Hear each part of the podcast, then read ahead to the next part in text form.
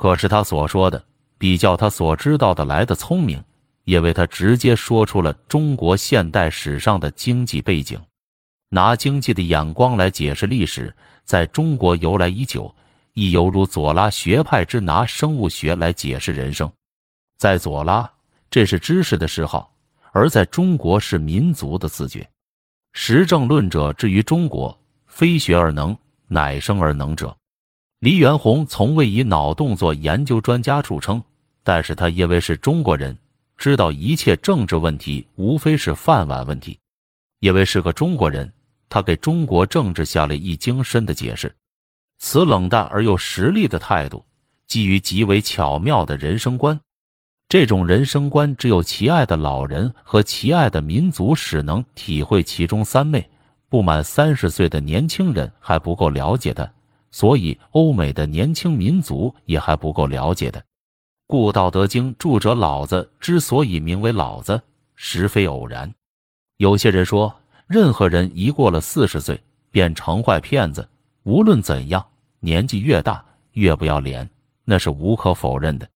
二十左右的小姑娘不大会为了金钱而嫁人，四十岁的女人不大会不为金钱而嫁人。他们或许称之为稳当。希腊神话中讲过这么一个故事：不能为想入非非。故事讲年轻的伊卡洛斯因为飞得太高，让蜡质的翅翼都融化了，以致扑落跌入海洋了。至于那老头狄德勒斯，则低低的飞着，安安稳稳飞到了家中。当一个人年纪大了，他发展了低飞的天才，而他的理想又柔和以冷静的、慎重的常识。实力主义是老头之特性。而理想主义则为青年人之特性。过了四十岁，他还不能成为坏坯子。那倘不是心脏萎弱者，便该是天生才子。才子阶级中便多有大孩子，像托尔斯泰、史蒂文生、巴莱。这些人具有天性的孩子脾气，孩子脾气和何以人生经验，使他们维持永久的年轻。我们称之为不朽。这一切的一切。彻底说一说，还是纯粹的道家哲学。无论在理论上或实际方面，因为世界上收集一切人生的俏皮哲学者，没有第二部像《道德经》那样精深的著作。道家哲学在理论上和实际上即为一种俏皮圆滑的冷淡，是一种深奥而腐败的怀疑主义。它是在讥讽人类冲突争夺的枉费心机，是在嘲笑一切制度、法律。政府婚姻之失败，加以少许对于理想主义之无信心。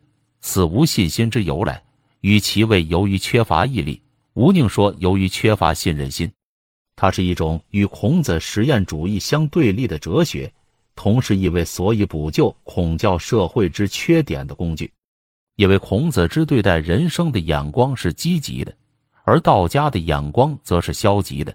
由于这两种根本不同的元素的断野，产生一种永生不灭的所谓中国民族德性。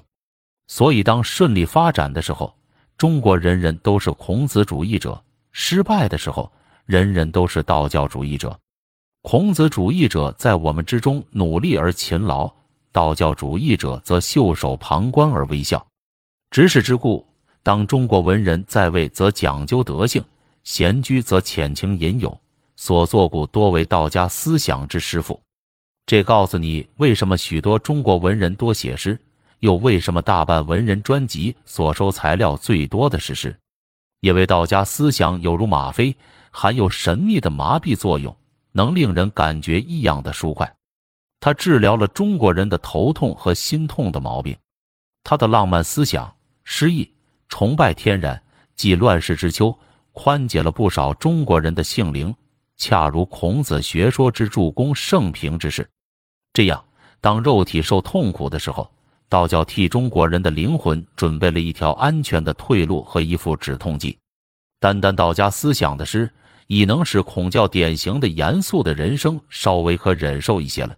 而他的浪漫思想又救济了中国文学之陷于歌颂圣德、道学说教之无意义的堆砌。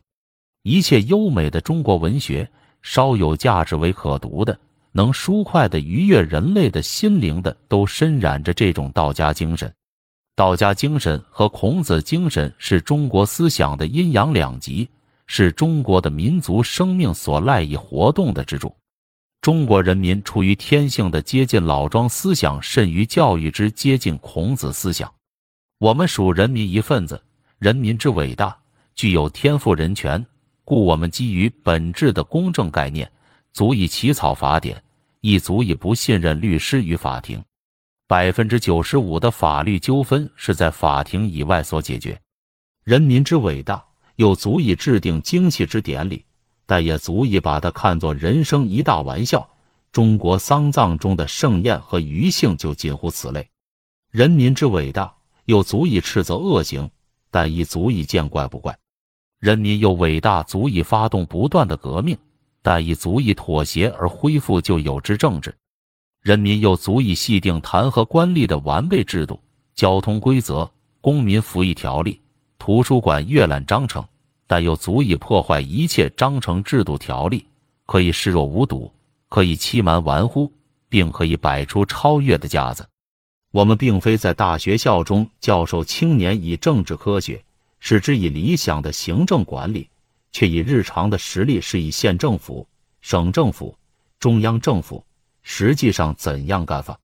不切实的理想于无人无所用之，也为我们不耐烦空想的神学。我们不教导青年成为上帝子孙，但是他们以言行模拟圣贤而为正常现世的人物。这是我为什么确信中国人本质上是为人主义者，而基督教必须失败于中国。非然者，他必先大大的变更其内容。基督教教训中所能被中国人所诚信接受之一部分，将为基督训诫之如下述者：要慈和如歌，机敏如蛇。此两种德性，如歌之仁慈与如蛇之智慧，是俏皮的二大属性。简言之，我们国家承认人类努力之必须，但亦需容忍他的虚妄。这一个普通心理上的状态，势必有一种倾向发展被动的。自卫的智力，大事化小事，小事化无事。在这一个基本原则下，一切中国人之争论都草草了事，一切计划纲领大事修改，一切革命方案大打折扣，直至和平而大家有饭吃。我们有句俗语说：“多一事不如少一事。”它的意义等于物生事，莫惹睡狗。人的生活像是蠕动于奋斗力极弱、抵抗力极微的生活线上。并由此而生出一种静态的心理，数使人堪以容忍侮辱而与宇宙相调和。他也能够发展一种抵抗的计谋，它的性质或许比侵略更为可怕。